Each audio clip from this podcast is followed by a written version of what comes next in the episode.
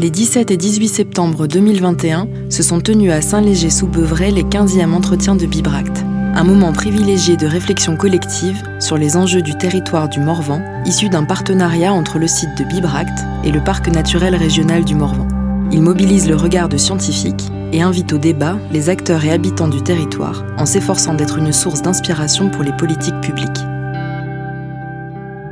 Faire monde commun avec la nature. Épisode 4. Les biomimétismes. Imiter la nature et inventer des objets et des techniques pour les humains.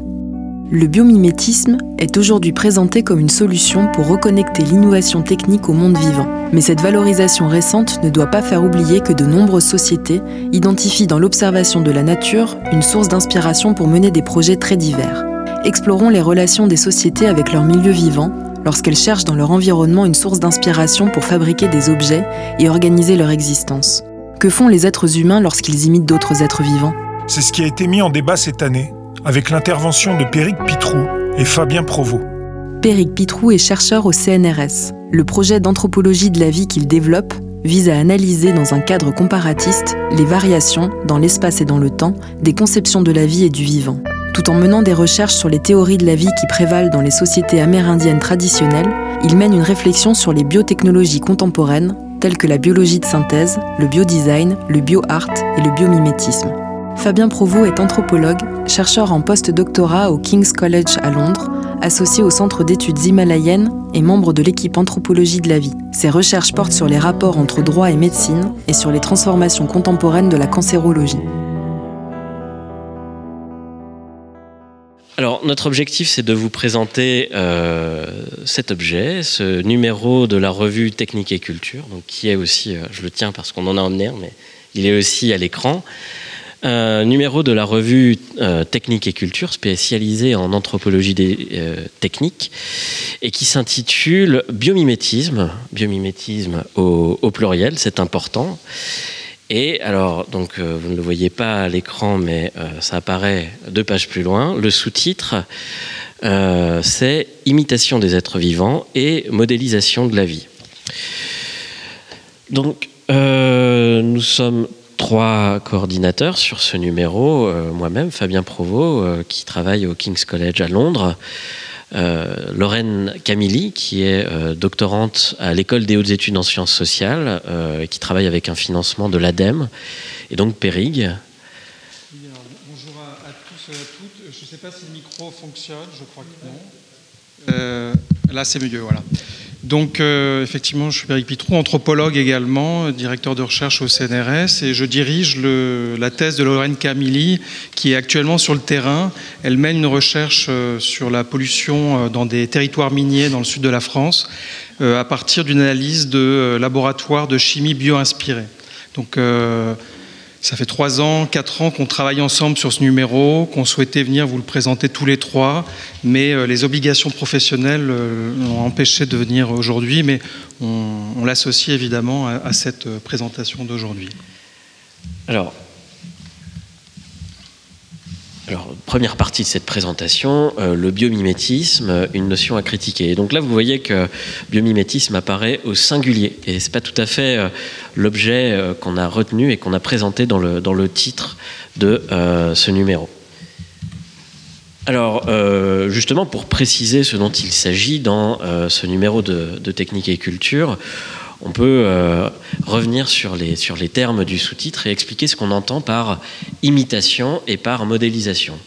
Alors l'imitation, tout d'abord, euh, on- dit imitation pour désigner d'une façon assez large, assez étendue, l'ensemble des stratégies euh, de reproduction des signes, des comportements, des fonctionnements, des modes de fonctionnement que les êtres humains peuvent percevoir chez des êtres vivants, humains et non humains.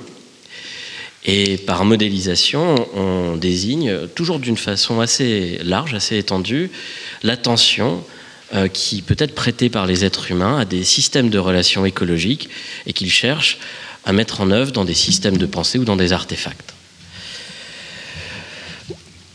Alors, euh, pardon. Euh, c'est une approche qui, euh, qui est fondée sur, euh, sur les, méthodes de, de l'anthropologie et qui se distingue donc du biomimétisme au singulier. Le biomimétisme au singulier, si vous tapez biomimétisme sur, sur Internet et que vous faites une recherche par image, vous allez avoir très rapidement une notion de ce que ça peut être en tombant sur des images, ou plutôt des, des séries de deux images comme celle-ci, avec d'un côté un processus naturel, ou du moins une partie d'un être vivant, et puis de l'autre, un processus technique. Alors, c'est parce que euh, par biomimétisme singulier, en fait, on entend une démarche euh, de, RD, euh, une démarche d'innovation qui procéderait à qui consisterait à, observer la nature au titre qu'elle procéderait de façon continue à des essais, c'est ce que vous expliquiez tout à l'heure. Et pour les humains qui l'observent, elle constituerait, alors selon les formulations, un terreau, un réservoir euh, de solutions et d'innovations techniques. Et donc, pour le dire plus clairement en, somme, la nature, ce serait un catalogue de solutions euh, techniques et euh, charge aux humains de venir y faire leur petit marché. Effectivement, ça a été souligné aussi tout à l'heure, on ne parle pas toujours de biomimétisme, aussi parfois de bio-inspiration. Pour les auteurs qui emploient cette expression, euh, l'expression bio-inspiration permet de souligner le fait qu'on n'imite pas toujours entièrement, pas toujours complètement un être vivant, ou même une, fonction d'être vivant. Mais euh, dans notre travail, quand on parle du biomimétisme au singulier, de cette approche particulière du biomimétisme, on englobe la bio-inspiration parce que euh, c'est une, une, idée qui repose sur le même type de rapport au vivant. Alors, je le disais, on peut tomber sur des, images euh, comme celle-ci. En l'occurrence, euh, vous l'avez peut-être reconnu, c'est euh, le fruit de cette plante qui s'appelle la bardade et qui s'accroche à vos vêtements pendant vos promenades en forêt ou au poil de, votre chien. En tout cas, c'est le constat qui avait été fait par un ingénieur suisse dans les années 40. Il était rentré chez lui, il avait vu qu'il y avait toutes ces petites boules et il a décidé de, non pas seulement d'enlever de ses vêtements, mais aussi d'observer au microscope il a constaté que les, petits crochets euh, à l'extrémité des tiges reprennent leur forme initiale, ce qui lui aurait inspiré l'idée euh, d'un dispositif à base de deux bandes de tissu, l'un qui comporterait des, petites tiges avec un crochet à leur extrémité, l'autre des bouclettes. Et il a appelé ça euh, le velcro, velours et crochet, en combinant ces deux mots-là. Donc voilà, c'est une histoire de bio-inspiration, comme on peut en trouver beaucoup d'autres. Euh, là, c'est un autre exemple. On peut vraiment parler de, clichés, puisque des, histoires comme celle-ci, on en trouve vraiment euh, une, multitude. Là, euh, c'est le Martin Pêcheur qui aurait inspiré les, ingénieurs japonais qui ont conçu le, Shinkansen, le, train à grande vitesse qui parcourt tout l'archipel. Et euh, il y avait une problématique euh, à l'entrée des tunnels. ces entrées provoquent un effet de déflagration, de détonation, pénible pour les, pour les tympans des passagers, mais qui risquait aussi euh, d'endommager la structure du train et des tunnels. Donc il se serait inspiré de cet oiseau, le martin pêcheur, qui franchit les milieux à très haute vitesse, qui va de milieu aérien jusque dans l'eau pour pêcher les poissons et sans subir de dégâts. Donc voilà, c'est euh, un, nouvel exemple de, bio-inspiration. Je pense qu'il y a d'autres exemples encore. Euh, le gecko, qui aurait inspiré euh, des types d'adhésifs. la termitière, qui aurait été à l'origine de tours autoréfrigérées, c'est bien ça? Oui, ou sans système d'aération. D'accord. Euh, voilà d'autres exemples. Mais euh, je vous dis, euh, faites une recherche d'images sur, un site, sur un, moteur de recherche et vous allez en trouver de très nombreux exemples. C'est en s'appuyant sur des, exemples de ce type que les promoteurs de, cette vision du biomimétisme, de ce biomimétisme au singulier, qui, je le rappelle, n'est pas l'objet de ce numéro, que les promoteurs s'appuient pour défendre leur position. Les préceptes de cette approche se trouvent dans euh, l'ouvrage de la scientifique américaine Janine Benius, ouvrage intitulé Biomimicry, Innovation Inspired by Nature. et dans lequel on trouve une série de principes du vivant pour développer des innovations technologiques. Alors, ça servirait à rien de le lister, mais retenons simplement que dans ce livre, l'auteur propose aux gens qui voudraient euh, trouver des, solutions, des innovations, de suivre la nature comme un modèle, comme un étalon, comme un, comme un maître dont il conviendrait de reproduire les œuvres en les transposant dans leur domaine particulier de spécialité. Et euh, ce qui apparaît à la lecture de cet ouvrage, c'est qu'avec le, le biomimétisme, on aurait affaire à un paradigme révolutionnaire, à une méthode entièrement nouvelle qui permettrait de faire face aux euh, divers défis, euh, aux grands défis auxquels euh, notre époque est confrontée, aux défis techniques, mais aussi écologiques et économiques. Et les personnes et les instituts qui défendent cette approche du biomimétisme rencontrent d'ailleurs un, certain succès, notamment en raison de, de ses ambitions. Euh, au moment où nous avons rédigé euh, l'introduction de, de cet ouvrage, nous avons recensé un total de 15 parcours universitaires diplômants en Allemagne, comportant le terme biomimétisme dans leur intitulé. En France, depuis l'automne 2020, il y a au minimum deux formations universitaires qui sont spécialisées en biomimétisme.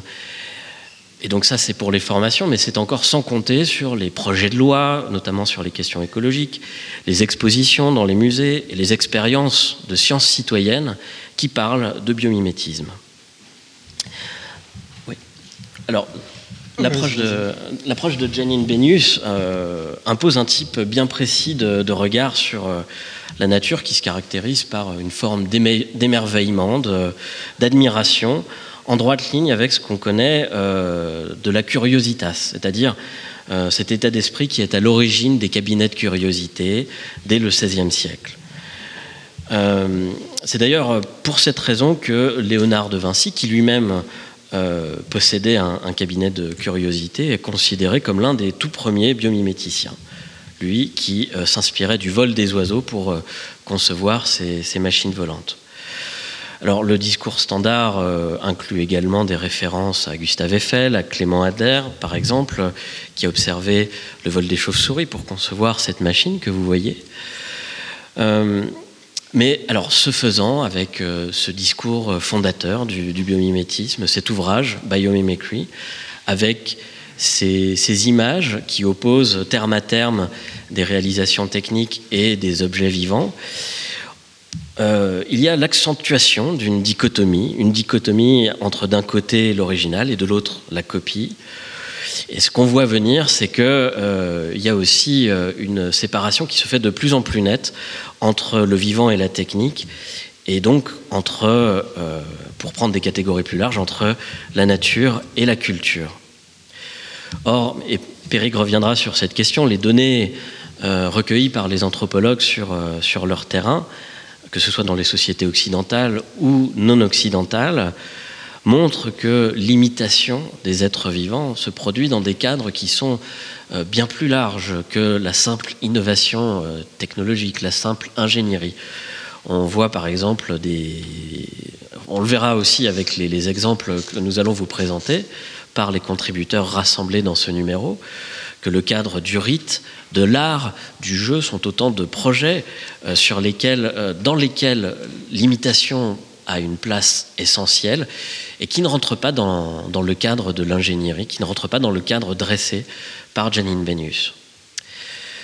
Voilà, alors avant de, passer la, parole à Péric, je voulais simplement ajouter que notre objectif, c'était de, mettre les choses sur pause l'espace d'un instant, malgré l'urgence qu'on connaît tous de la crise économique et écologique, sociale, malgré l'importance des enjeux auxquels euh, le biomimétisme a été associé. Notre position consiste à dire qu'il ne faut pas entièrement sacrifier le, temps de la réflexion en posant des questions, par exemple, comme euh, est-on bien certain que l'imitation de la nature et des systèmes vivants soit une option qui ne présente pas d'inconvénients Est-ce qu'on mesure bien aussi les conséquences en termes d'organisation des sociétés euh, si on adopte une démarche qui érige la nature en tant que modèle à imiter? Pouvait déjà ressentir en 2019 toute l'importance de la pression de, ces questions, et puis peut-être plus encore depuis euh, la pandémie. Dans la presse et sur les réseaux sociaux, on a pu lire par exemple que euh, le biomimétisme pouvait constituer une stratégie euh, viable pour trouver des façons de réorganiser nos institutions humaines en s'appuyant sur l'idée de résilience du vivant, par exemple qu'on pouvait aussi s'inspirer du vivant pour faire face à l'érosion de la biodiversité euh, qui serait, euh, selon certaines lectures, à l'origine du Covid, ou encore que l'innovation technologique doit s'appuyer sur le biomimétisme en vue de relancer la croissance économique, tout simplement, mise à mal par la pandémie. Et même selon certains commentateurs, euh, le Covid-19 serait une bonne raison de mettre un coup d'accélérateur sur le biomimétisme, d'accélérer le biomimétisme.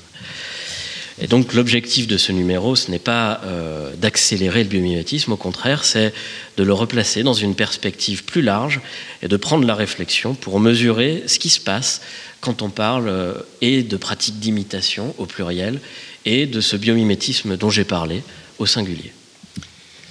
En effet, euh, et dans le fond, le numéro qu'on a, a, présenté est resté très académique, assez prudent, plutôt mesuré avec une critique euh, d'une idéologie biomimétique, avec une façon de euh, prétendre sauver le monde à partir de solutions qui seraient des solutions de bon sens, qui consisteraient à imiter euh, la nature pour construire des objets ou construire éventuellement des procédés, voire des schémas d'organisation sociaux.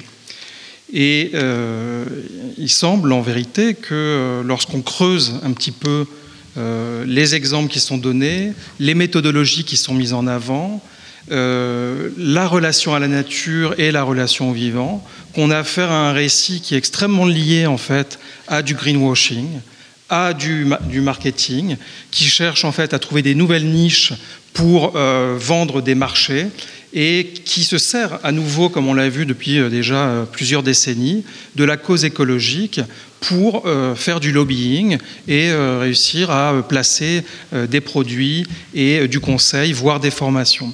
Donc comme on est aussi dans un cadre, je dirais, de réaction citoyenne, de partage d'informations, j'irai un peu plus loin que ce qu'il y a dans le numéro pour dire que non seulement on propose une approche critique du biomimétisme comme phénomène intellectuellement saisi à partir de l'anthropologie de la nature et de l'anthropologie de la vie, mais euh, je pense qu'il faut aller plus loin et voir qu'il y a un vrai danger à laisser des propositions biomimétiques euh, se présenter comme des solutions qui pourraient sauver le monde, parce que, euh, c'est ce que je voudrais démontrer dans un instant, ça donne une image qui est stéréotypée de la nature, de la science, de l'activité technique, des rapports des humains à leur environnement naturel et aussi du rôle de l'imitation dans les sociétés humaines.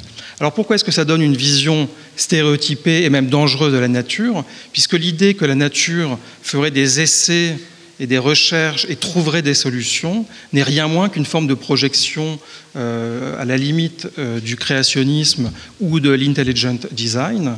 Et euh, si on considère que la nature est un un ensemble de phénomènes à observer lorsqu'on fait de la science, et qui ira dire le contraire? Si on considère qu'il y a dans l'évolution du vivant un certain nombre de phénomènes qui ont eu lieu, dont on peut s'inspirer pour les reproduire, cela ne veut absolument pas dire qu'il y a eu une intentionnalité qui a été à l'œuvre dans l'organisation des événements qui sont apparus. Ces événements peuvent être contradictoires les uns par rapport aux autres. Et il n'y a pas de systématicité dans euh, les événements qui ont eu lieu dans le monde depuis l'origine de la vie. La systématicité et euh, euh, l'intentionnalité est bien évidemment produite par les humains. Donc déjà, cette vision de la nature qui serait en fait un lieu détaché des humains avec une propre intentionnalité est fausse et dangereuse. Elle est aussi réductrice par rapport euh, à tout un ensemble de travaux, euh, en particulier ceux de Philippe Descola que Raphaël a représenté ce matin. Euh, il y a une façon d'ériger une conception occidentale du XXe siècle qui, en fait, est extrêmement liée un rapport qui s'est construit avec le naturalisme, qui a consisté à dire que pendant plusieurs siècles, les humains devaient être comme maîtres et possesseurs de la nature, et le biomimétisme standard qu'on cherche justement à critiquer ne fait qu'inverser les termes en affirmant que désormais il faudrait imiter la nature. Mais c'est une vision qui est très appauvrie, qui est à milieu des deux précédents exposés qu'on a vus aujourd'hui, qui justement cherche à penser la coexistence, la médiation, la collaboration et diverses formes de coordination. Ce qui renvoie à la question de l'activité technique, c'est-à-dire que lorsqu'on dit que les humains doivent imiter la nature, souvent on a l'impression que l'imitation est une sorte de mot magique qui ferait passer euh, subitement euh, d'une portion de la nature à une portion euh, de la technique. Or, l'anthropologie des techniques et la philosophie et l'histoire aussi des institutions humaines nous montrent qu'il y a une grande inventivité dans la façon de combiner les systèmes techniques et les systèmes vivants, à la fois dans l'articulation avec les êtres vivants ou dans la création d'artefacts. Euh, de la même façon, voilà, la, science euh, est mal comprise ou mal présentée dans le biomimétisme, puisque euh, la science ne repose jamais d'une simple inspiration qui serait donnée par l'observation de phénomènes. Elle consiste vraiment à un exercice d'abstraction, de modélisation. Et lorsque vous êtes attentif à tous les exemples du biomimétisme standard qui sont proposés dans les médias, ce sont toujours des exemples extrêmement. Alors, non seulement ils sont stéréotypés, ce qui est un peu inquiétant pour quelque chose qui voudrait être une nouvelle encyclopédie euh, qui nous offrirait de nouvelles solutions, mais c'est des exemples qui se placent uniquement à un niveau très phénoménologique de la perception humaine. Ce sont les matériaux, ce sont certaines formes, certaines structures qu'on peut voir éventuellement en grossissant. Mais euh, le fonctionnement de la nature suppose un degré d'abstraction beaucoup plus important. Et par ailleurs, et c'est euh, les deux derniers points, l'anthropologie sociale, euh, s'attache aussi à montrer que imiter l'environnement et les êtres vivants et les écosystèmes repose en fait sur des types de regards sur le monde, des types de cohabitation qui sont beaucoup plus diversifiés que ceux qu'on rencontre en Occident et qui renvoient aussi à des projets de société qui sont très diversifiés. Donc c'est un petit peu cette, cette idée qu'on voudrait défendre ici en, en rappelant qu'elle s'inscrive dans le cadre d'un projet collectif qui est celui mené au sein de l'équipe Anthropologie de la vie, que j'ai créé au sein du laboratoire d'anthropologie sociale en 2016, et qui réunit des jeunes chercheurs et des chercheurs euh, en poste pour analyser dans toutes les sociétés humaines, dans un cadre comparatiste, les conceptions que les humains se forgent de la vie à partir de l'analyse des techniques qu'ils vont mettre en place pour interagir avec les êtres vivants. Donc nous avons à la fois des chercheurs qui travaillent dans des sociétés dites traditionnelles dans le monde non occidental et d'autres chercheurs qui mènent des enquêtes dans des laboratoires de sciences. C'est à partir de cet élargissement de la perspective, à partir de ce que Lévi-Strauss appelait le regard éloigné, que nous proposons non pas de dire que les humains n'imitent pas ou ne s'inspirent pas de la nature, ou qui ne s'inspirent pas du vivant, ou qui n'observent pas les êtres vivants, nous proposons de, montrer que c'est quelque chose de beaucoup plus complexe, à la fois en termes techniques, en termes scientifiques et en termes de construction sociale, et qu'il faut mener l'enquête pour éviter euh, de vendre, je dirais, des solutions de pacotille. Alors c'est pour engager cette réflexion collective que euh, nous avons, il y a quelques années, soumis un projet euh, de numéro spécial à la revue Technique et Culture, dans laquelle euh, on travaille avec euh, Caroline. Technique et Culture réunit une communauté de scientifiques en sciences humaines, pour la plupart, qui, va, qui cherche à réfléchir à la façon dont l'analyse des techniques humaines offre une compréhension de l'organisation des sociétés. Et euh, la particularité de Technique et Culture est de faire précéder la remise des articles pour le numéro d'une journée d'études. Et donc là, on a eu une journée qui a eu lieu à Marseille en 2019. Et puis après, pendant un an, on a travaillé les textes pour euh, aboutir à ce numéro. Euh, dans un séminaire, dans un sommaire extrêmement atypique, puisqu'il mêle euh, à la fois, comme on va le voir, des données qui proviennent euh, de l'ethnographie de laboratoire, mais aussi d'enquêtes menées sur le chamanisme, sur des danses parmi les populations Moursi, ou des pratiques rituelles qu'on peut observer en Mésoamérique.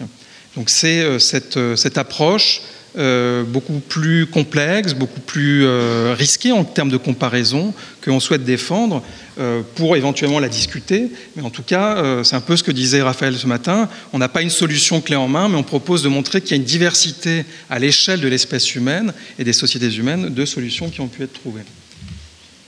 Donc, ce qu'on veut dépasser, c'est cette espèce de vision dichotomique qui prétend en fait euh, présenter la nature comme en fait un lieu dans lequel on aurait à observer des, euh, solutions pour les imiter. Quand vous allez sur le site Ask Nature, euh, vous avez une belle illustration de cette dichotomie, puisque vous avez d'un côté ce qu'il y a dans le monde naturel, d'un autre côté ce qui serait le monde de la technique, et par ailleurs, ce qui est mensonger, ou en tout cas erroné, c'est que le processus est présenté comme un processus qui euh, consisterait en quelque sorte à, découvrir dans les systèmes vivants des solutions, alors qu'en vérité, c'est parce que de prime abord, les humains ont projeté un regard technique sur la nature qu'ils peuvent y découvrir des solutions. Donc faire de la nature le point de départ euh, des idées qu'on pourrait euh, y trouver est une sorte d'erreur de raisonnement qu'il convient évidemment de, relever. Alors je ne reviens pas sur la question de, de, des conceptions, la diversité des conceptions euh, avec les non-humains que Descola a exposé dans ses, dans ses, ouvrages et qui ont été rappelés ce matin. Euh, je voudrais juste vous donner tout de suite un, aperçu de la diversité des techniques qui sont euh, mobilisées lorsqu'on parle d'imiter des êtres vivants ou d'imiter des, des, écosystèmes. On a déjà des techniques du corps et ça, c'est quelque chose qui est universel, qu'on rencontre dans toutes les sociétés, qui pose plein de problèmes sur la relation, sur ce qui fait justement le rapport de communauté entre les humains et les non-humains. Puisque si on peut imiter certains animaux, c'est aussi qu'on partage euh, quelque chose avec eux. Même des animaux peuvent aussi partager des mouvements avec des humains, comme vous le savez. Donc, euh, c'est déjà un cadre d'analyse qui est très riche et qui est jamais pris en compte par les discours standards sur le biomimétisme, alors que c'est un fait fondamental euh, de, l'humanité. Il y a aussi, comme dans ce cas, un usage rituel, d'une cérémonie dans laquelle un personnage imite le taureau. Il y a à la fois des techniques du corps, mais avec aussi l'association d'artefacts. Donc cette combinaison des deux suppose déjà non seulement une pensée symbolique, mais aussi une façon de fractionner les éléments du monde pour les imiter euh, selon une façon qui n'est pas simplement de détacher une fonction, mais vraiment de créer un discours, de créer euh, un comportement d'une façon très sophistiquée.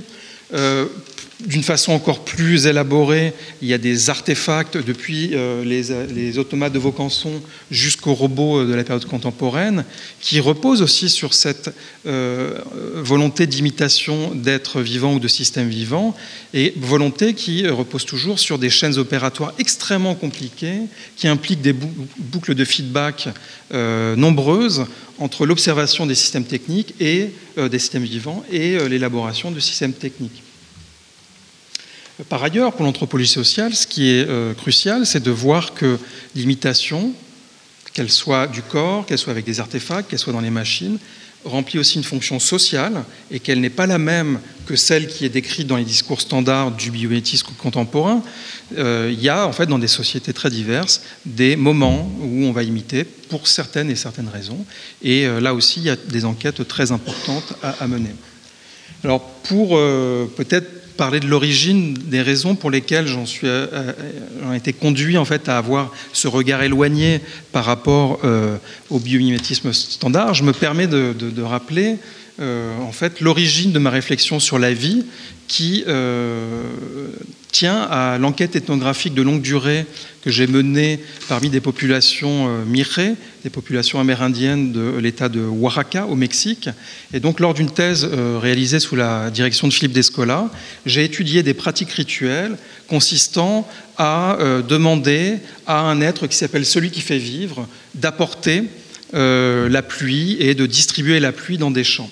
Je ne reprends pas toutes les analyses, mais j'ai découvert que dans des dispositifs rituels qui accompagnaient les sacrifices de volailles, il y avait une miniaturisation des éléments du monde, il y avait une sorte de réduction euh, de modèles de paysages dans des espaces miniaturisés, qui consiste en fait à, ben, modéliser la complexité phénoménale, à euh, en donner une sorte de schéma Alors c'est dans des pratiques rituelles, mais c'est des pratiques rituelles qui donnent aussi, là c'est des exemples qu'on a dans les Andes, avec une pierre sculptée qui représente les réseaux hydrauliques de la montagne, et c'est des, miniaturisations qui servent aussi à euh, des actions ou des transformations du territoire faites à l'échelle 1.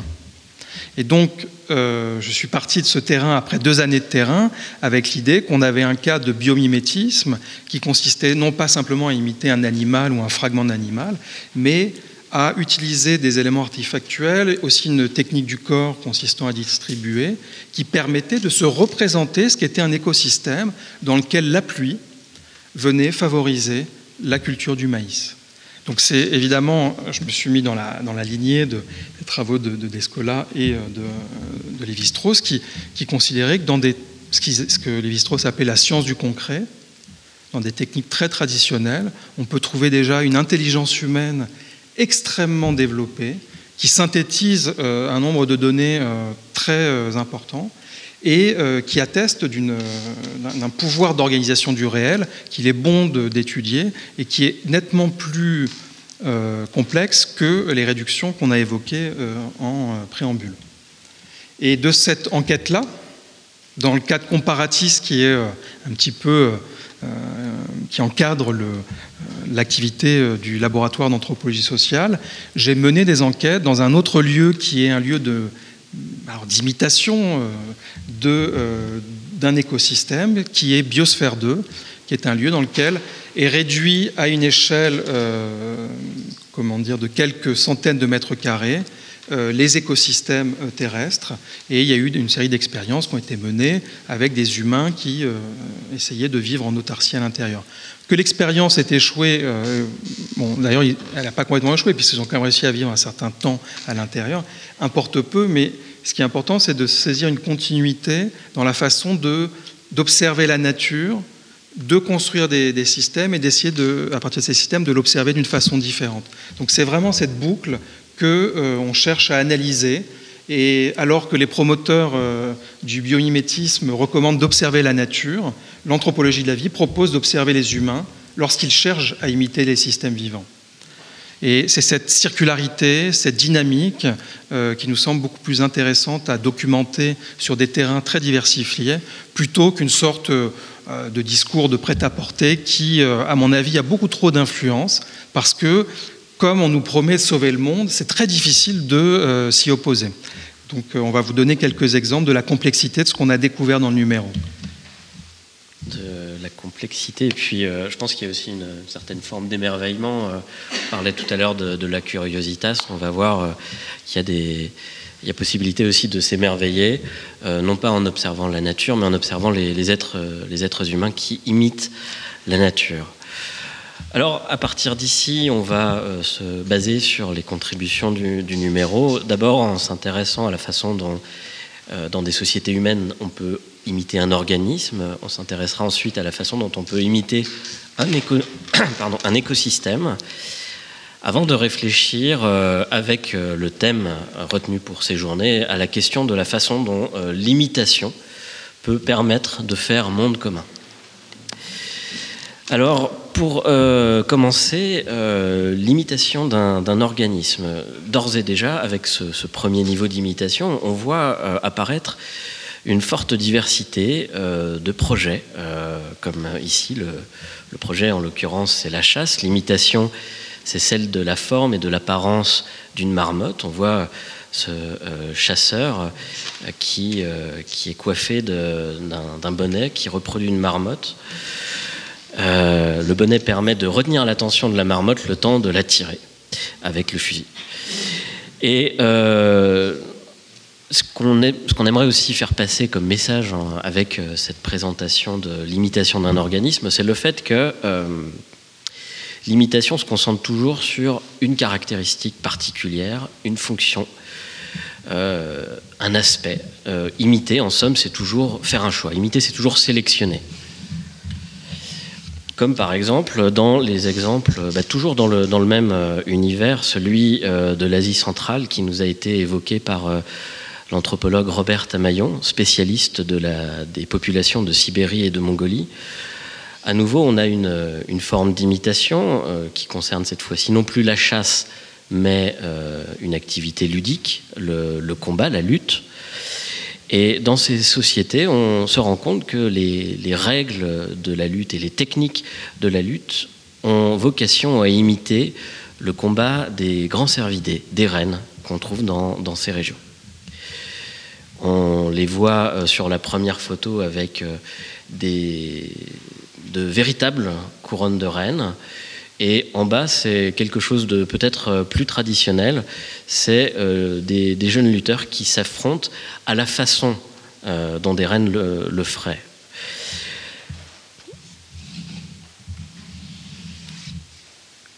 Donc une, imitation ludique qui est centrée sur les techniques de lutte des, des, reines dans le monde naturel, mais on a aussi une, un type d'imitation qui, euh, qui, a un statut un petit peu particulier euh, dans, cette, dans ces sociétés.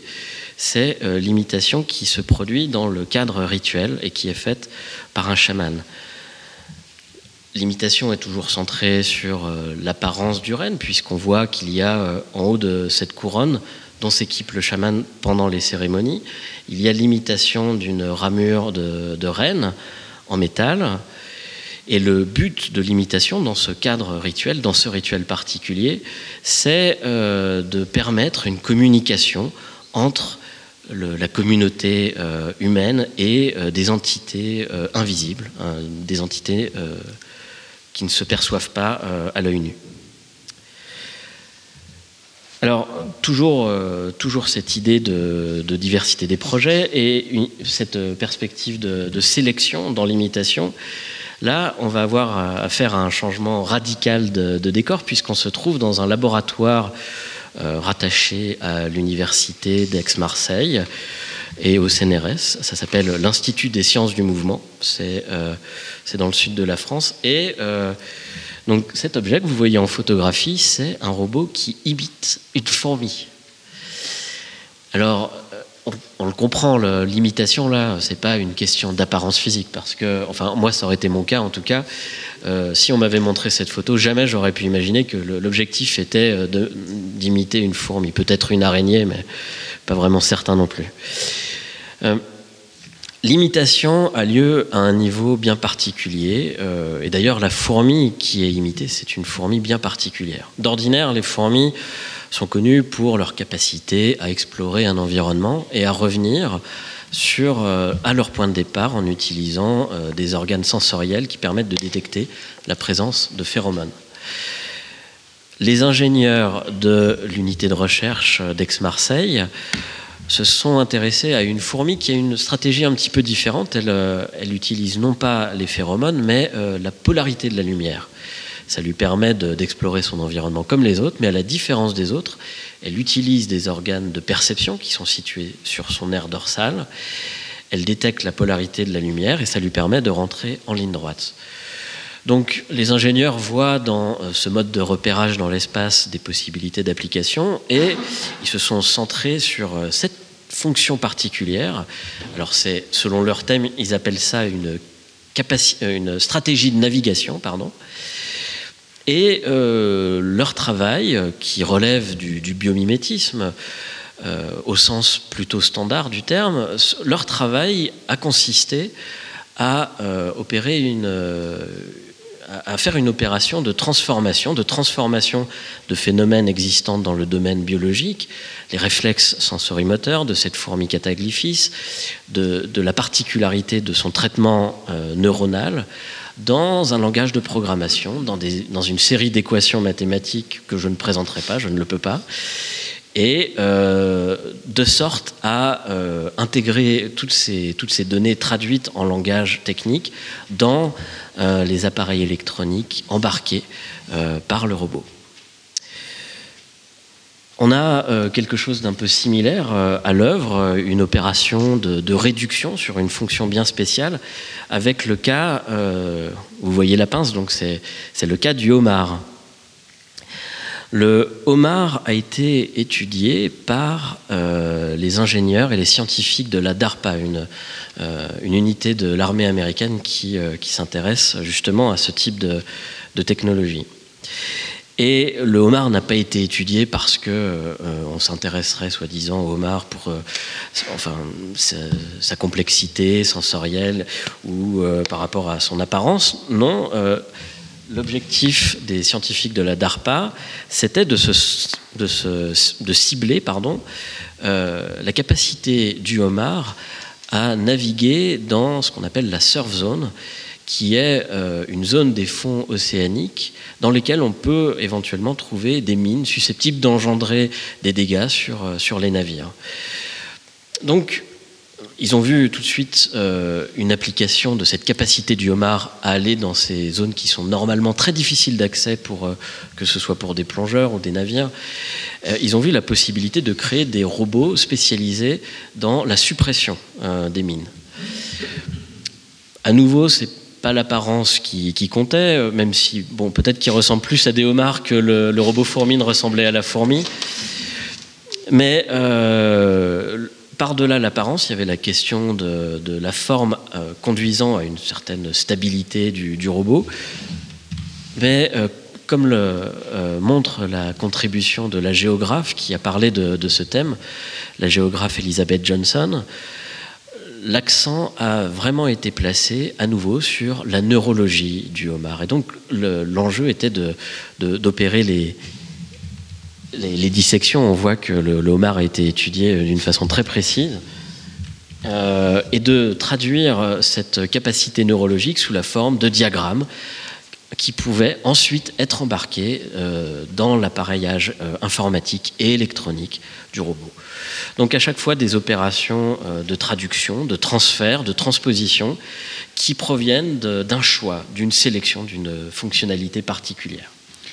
Et puis de tous ces exemples, on voit bien à quel point, euh, dès qu'on observe, qu'on cherche à décrire avec des protocoles de, description et en, produisant par exemple des chaînes opératoires, on se rend compte à quel point on est euh, à milieu en fait d'une situation où il y aurait juste à imiter on a bien euh, cette circularité des, feedbacks entre système biologique et système euh, technique. Et surtout, un autre point qui n'est jamais mis en avant et qui est pourtant crucial, c'est que imiter un organisme, c'est toujours imiter aussi un milieu. Et ça suppose en fait une capacité d'abstraction une capacité euh, de, euh, je dirais, d'élaboration qui n'a rien à voir avec la simple observation des, euh, des, formes ou des fonctions. Donc c'était déjà l'exemple de Biosphère 2 que j'ai mentionné il y a un instant. C'est aussi l'exemple d'une enquête qui est menée par une des contributrices, qui est Marie Luçon, qui a enquêté sur différentes façons de euh, recréer en quelque sorte la morphologie d'une rivière qui s'appelle la Vistre pour euh, résoudre des problèmes de canalisation et euh, de circulation des eaux. Et ce que montre très bien ce, texte, c'est que à côté de l'idée d'un tracé technocratique de canal qui consisterait à mener l'eau d'un point à un autre, eh bien à un moment, les ingénieurs ont décidé bah, d'observer comment, dans un milieu l'eau pouvait circuler et euh, quels étaient finalement euh, les mouvements qui, existaient pour essayer de les reproduire artificiellement et en adoptant finalement un mode de construction qui adopte comment dire, des courbes qui vont avoir des effets et des bénéfices aussi pour la création des écosystèmes et des milieux de vie. Donc là, ce qui est intéressant, c'est que l'intervention n'est pas euh, de simplement euh, regarder un animal, mais c'est vraiment penser la totalité d'une chaîne et d'une boucle euh, écosystémique, et non pas d'agir sur les êtres vivants, mais bien sur un milieu de vie.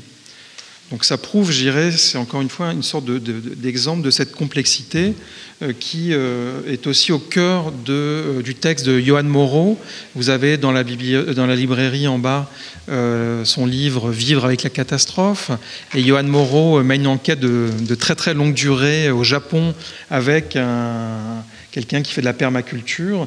Et donc cet article restitue cette expérience qui consiste à, comme Raphaël l'expliquait ce matin, euh, à, avoir des situations où, euh, bon, il y a des moments où on laisse faire, d'autres moments on va piloter, donc des degrés d'intervention qui sont plus ou moins importants, avec cette idée qui est cruciale pour euh, l'esprit du monde commun de coordonner des temporalités et de synchroniser des temporalités qui sont différentes pour les humains et les non-humains.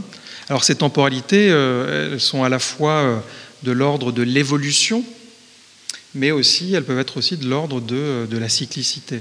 Enfin, euh, ce genre d'approche euh, euh, bon, sont des approches biomimétiques, mais au sens très large, c'est-à-dire qu'il y a l'idée en vérité qu'en observant un fonctionnement, on vient insérer son action d'une façon plus efficace, plus harmonieuse, selon certains critères aussi, puisque là aussi, il y a des valorisations et des dévalorisations que l'anthropologie sociale ou l'histoire, comme on l'a vu tout à l'heure, euh, comment dire, ces valorisations, euh, elles peuvent être restituées par euh, en fait la démarche comparatiste, qu'elle soit historique ou anthropologique. Et donc là, c'est un autre exemple d'une intervention sur un ensemble en fait de relations et pas simplement sur des éléments. Donc, ce qui est important là aussi, c'est que sur certaines pratiques, on voit que la distinction entre l'Occident et les civilisations non occidentales tend à, être dépassé. Euh, le, fait d'utiliser euh, ou de s'intéresser à des techniques low-tech offre aussi un cadre analytique très intégrateur, puisqu'on n'est pas dans l'opposition entre euh, les savoirs biotechnologiques d'un côté et des savoirs traditionnels de l'autre. On a un cadre beaucoup plus comment dire, ouvert pour comprendre la diversité des projets techniques et des projets de société qu'on observe chez les humains. Un autre exemple qui est aussi, alors Lorraine en aurait beaucoup mieux parlé que moi, c'est un, exemple qu'elle a, documenté d'un projet euh, fait par une designer pour créer à partir d'une caractéristique euh, biologique euh, qui est la bioluminescence de certains champignons. L'idée est venue à cette designer de trouver un moyen d'en faire une lampe ce qui semble assez logique, et donc d'avoir une sorte de captation un peu fonctionnaliste d'une caractéristique euh, physique. Et mais en fait, en, menant des expériences sur ces euh, champignons, ils, se sont ils ont découvert à un moment, ils ont essayé de le mettre dans des sortes de bocaux, et il y avait des petits moucherons qui volaient autour. Et euh, au début, ça a été vu comme des éléments perturbants ou nuisibles peut-être, qu'il faudrait en fait éliminer pour avoir un système clos. Et en fait, ils se sont rendus compte qu'il y avait là un écosystème à faire, à maintenir en vie et que la bioluminescence dépendait en fait de la présence des champignons. Donc imiter la nature, c'est vraiment imiter dans une grande part ces euh, réseaux qu'on ne peut pas découvrir d'emblée, qu'il faut découvrir toujours après avoir mené l'enquête, et c'est toujours des enquêtes localisées par rapport à des projets humains ou euh, localisées dans euh, des, des, artefacts qu'on va essayer de produire. Donc voilà le résultat final qui est en fait un, un micro-monde, euh, si on veut, avec des éléments végétaux, des moucherons, etc. Donc là, on a un bel, exemple euh, d'une façon de dépasser ce cadre dichotomique entre une nature qu'on imiterait pour faire un projet. Et à un moment donné, on doit véritablement euh, penser les relations dans leur intégralité. Un autre exemple d'un étudiant dont je dirige le, travail, qui est Cyril Jean-Collat, et qui travaille dans euh, un laboratoire de microfluidique. Alors, la microfluidique, c'est des chercheurs qui font des toutes petites gouttes. C'est une technique à la base, et c'est une technique qui est utilisée depuis une quinzaine d'années pour euh, produire ce qu'on appelle des euh, protocellules. Donc il y a des expériences qui sont faites, on, introduit dans des micro-gouttelettes euh, des, processus chimiques et on essaye de voir en fait comment ces processus pourraient évoluer. Donc là, on a une population de gouttelettes qui sont les unes avec les autres et on observe comment, alors elles ne sont pas vivantes, on observe comment il y a une évolution dès la période, enfin le, dès, les dynamiques chimiques, une évolution qui pourrait servir d'amorce à l'évolution biologique ultérieure. Et donc là, l'enquête de, Cyril Jean-Collat montre que euh, l'imitation consiste aussi à essayer de penser les conditions d'émergence de la vie et pas simplement l'observation euh, de, des organismes qu'on peut avoir euh, sous les yeux. Oui, alors dans cette dernière partie, on a pour objectif d'essayer de, vraiment rejoindre le, thème de ces journées qui est de, faire monde commun en montrant comment les, pratiques d'imitation permettent à des, sociétés humaines de s'insérer euh, dans des collectifs plus vastes encore, qui mêlent des espèces animales, des esprits, et qui permettent en somme d'organiser la vie en commun entre les humains et les non-humains. Alors, on commence par euh, la contribution de l'anthropologue Jean-Baptiste Exet, qui s'est appuyé sur euh, une enquête de longue durée menée auprès des euh, Mursi, une société traditionnelle d'Éthiopie. Et Jean-Baptiste a commencé sa contribution en rappelant la centralité de la figure du bovin chez cette société.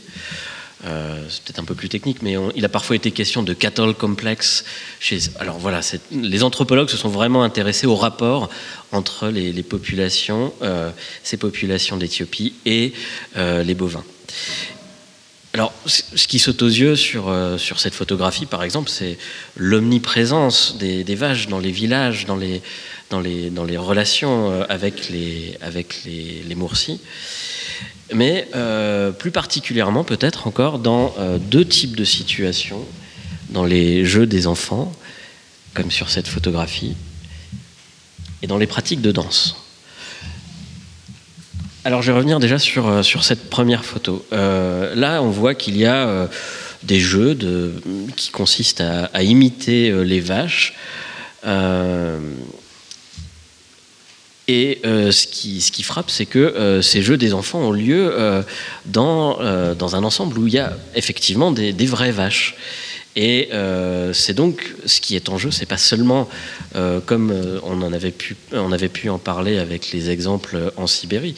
C'est pas seulement de, faire comme les vaches, mais c'est aussi d'apprendre à être en communauté avec les vaches.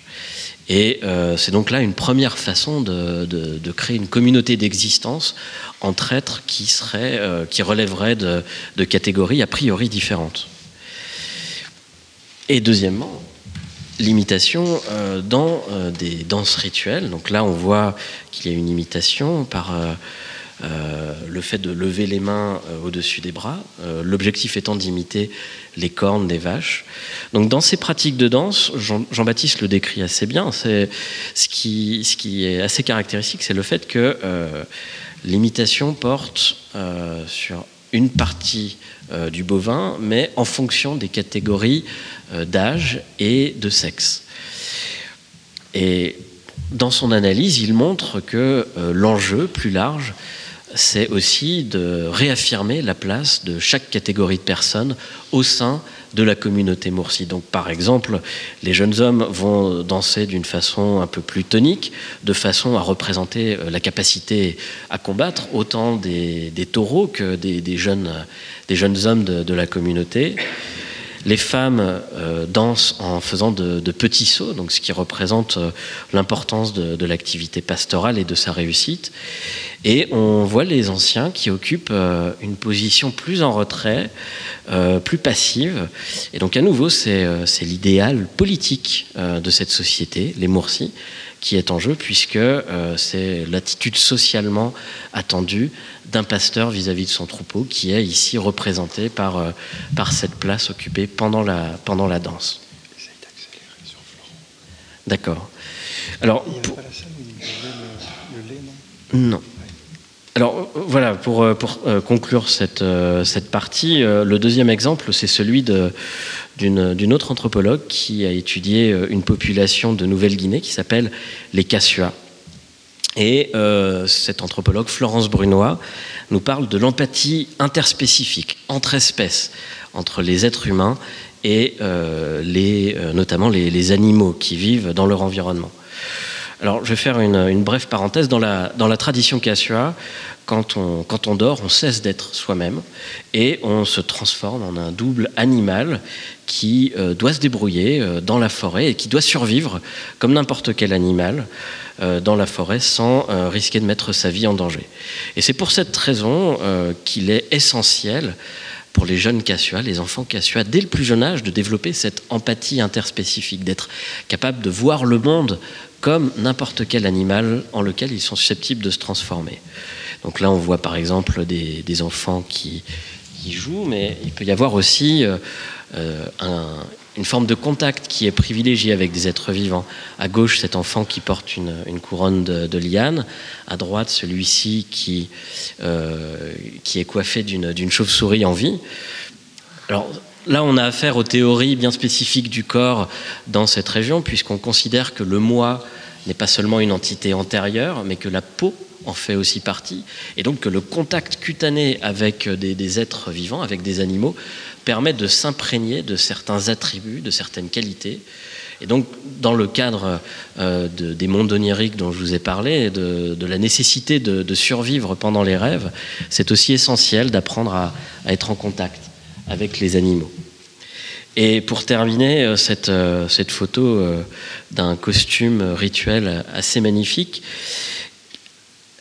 qui, est utilisé dans un rite essentiel, puisque ce qu'il permet, c'est aux, membres de la communauté de vivre, tout en étant éveillés, euh, l'univers, le monde euh, que d'habitude ils ne vivent que en tant que leur double, dans leurs rêves. Et donc c'est un, un rite très important pour, pour la communauté Cassua.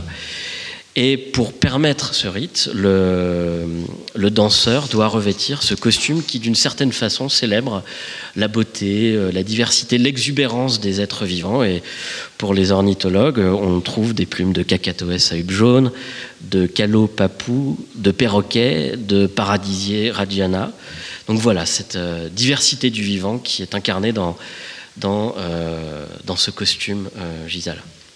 Là, il y a vraiment l'idée d'une bah, d'une attention, d'une façon d'imiter le vivant, mais qui euh, repose aussi en fait sur euh, un plan de communauté euh, initial et sur l'idée d'un partage d'expériences. Il y a aussi dans ce texte l'idée que les humains vont apprendre des choses en observant les non-humains.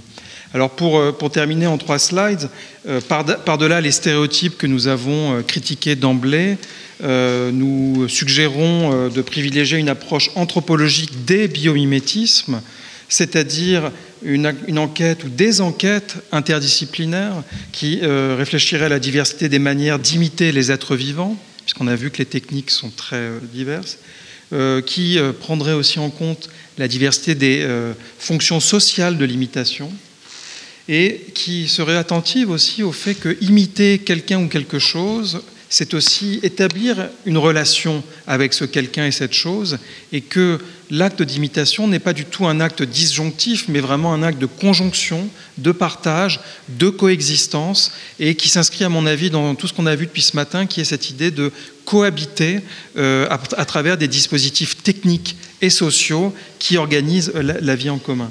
Donc je ne reviens pas sur l'idée euh, de l'imitation comme un processus complexe, euh, mais je terminerai avec, euh, donc ça je l'avais déjà dit aussi, l'imitation du vivant comme une modélisation du milieu. Et donc, plutôt que d'imaginer que l'imitation serait une imitation de portions très perceptibles, comme les formes, comme les matières, les structures, il y a vraiment une complexité en fait de la démarche de modélisation qu'on observe pas simplement dans les laboratoires de sciences, mais dans toutes les communautés humaines euh, qu'on peut documenter par l'histoire et par l'anthropologie. Et cette capacité à imiter, à modéliser, à faire abstraction, à fabriquer, à construire du social aussi, elle n'est nulle part dans la nature. C'est bien en observant les humains qu'on peut mieux la comprendre. Et évidemment, c'est dans un dialogue euh, relancé, euh, jamais interrompu avec les non-humains, que cette capacité humaine se déploie, se développe dans toute sa, euh, dans toute sa complexité. Donc c'est évidemment l'enquête sur ces niveaux de complexité que nous appelons de nos voeux, plutôt que les discours qui visent en fait à vendre mieux des choses qui ne sont pas assurément meilleures pour notre planète. Merci pour votre attention.